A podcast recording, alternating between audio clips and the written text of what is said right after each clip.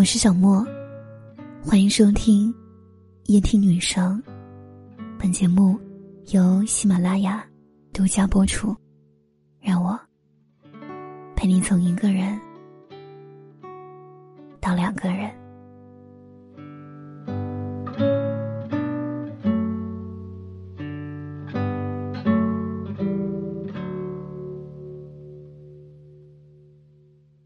暗恋是种什么体验？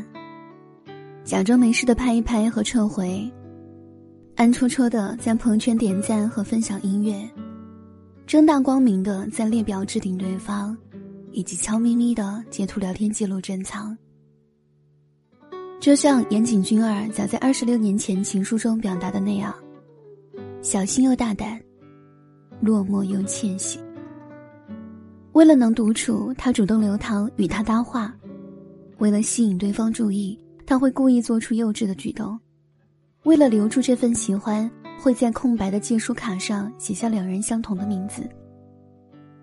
可惜，只想对你好的青田眷友，永远不如得到你的明确占有更容易收获美好结局。时隔二十六年，情书要重印了，众多评论中有一条格外扎心，说。所以我多能明白南藤井的心情，我能想象他握笔的角度、写字的力度、倾慕的浓度，仿佛要把爱恋全都揉进藤井树这三个字里。当年我喜欢你，除了你，谁都知道。许多年后，你却只能通过一张卡片、一幅肖像来得知我当初的那份心动。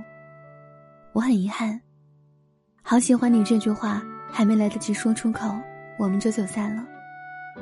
但也庆幸，因为未曾在一起，我们将永远驻留在二十岁。很多年前看过一篇帖子，至今想起都觉得心痛。男主问：“作为一名高中生，和已经很红的明星同班同学是一种什么样的体验？”高赞回答来自一位匿名的网友。他是王俊凯的高中同学。除此之外，还有特殊的一点：王俊凯是他曾默默喜欢过的男孩子。近三千字的篇幅，每一句都意外的平静，字里行间却又透露着无力。他说：“我又不可能跟他发生什么，都是年少时候做过的梦。”在极少可回忆的片段中，女孩印象最深刻的是，作为明星的王俊凯。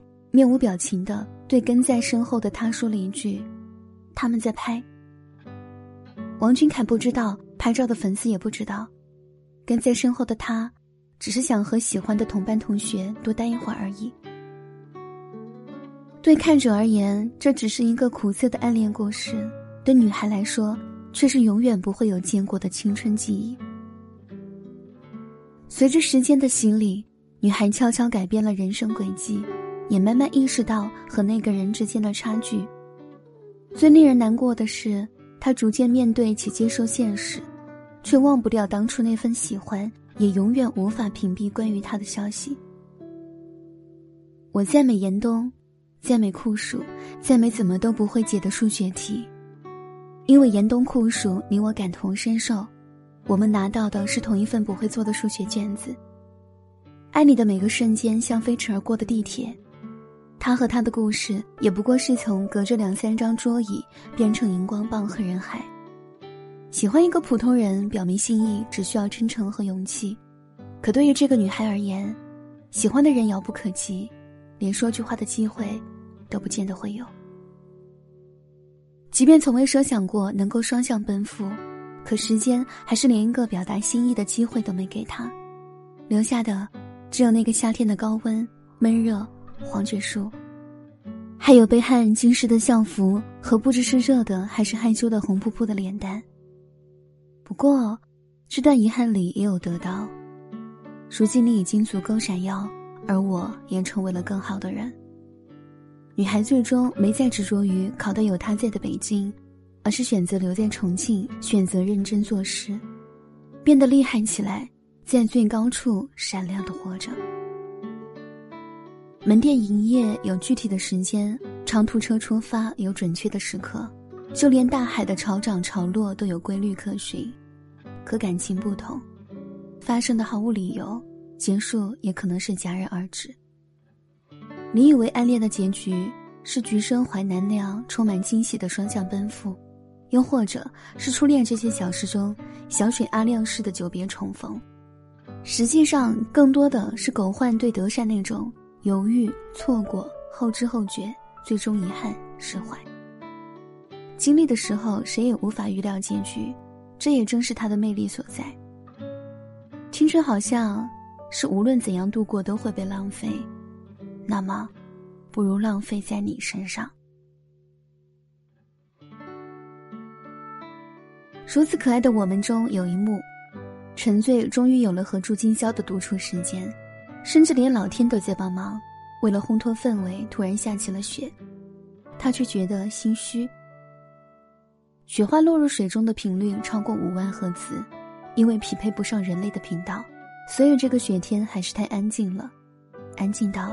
好像只剩下我自己的心跳。安静到明明是拥有六十六亿人口的地球，却好像只剩下我和面前的这个人。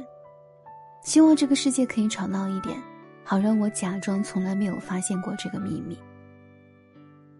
总觉得青春剧比任何偶像剧都更让人心动，大概就是因为这种欲盖弥彰，永远无法肩并肩走在一起，偶然对视后。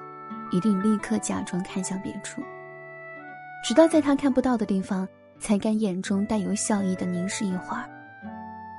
然而，我依然希望，如果下次再有人问你，暗恋是种什么体验，你的回答不再充满心酸和徒劳，而是能笑着告诉他有多幸运。那个夏天，我们没有错过彼此。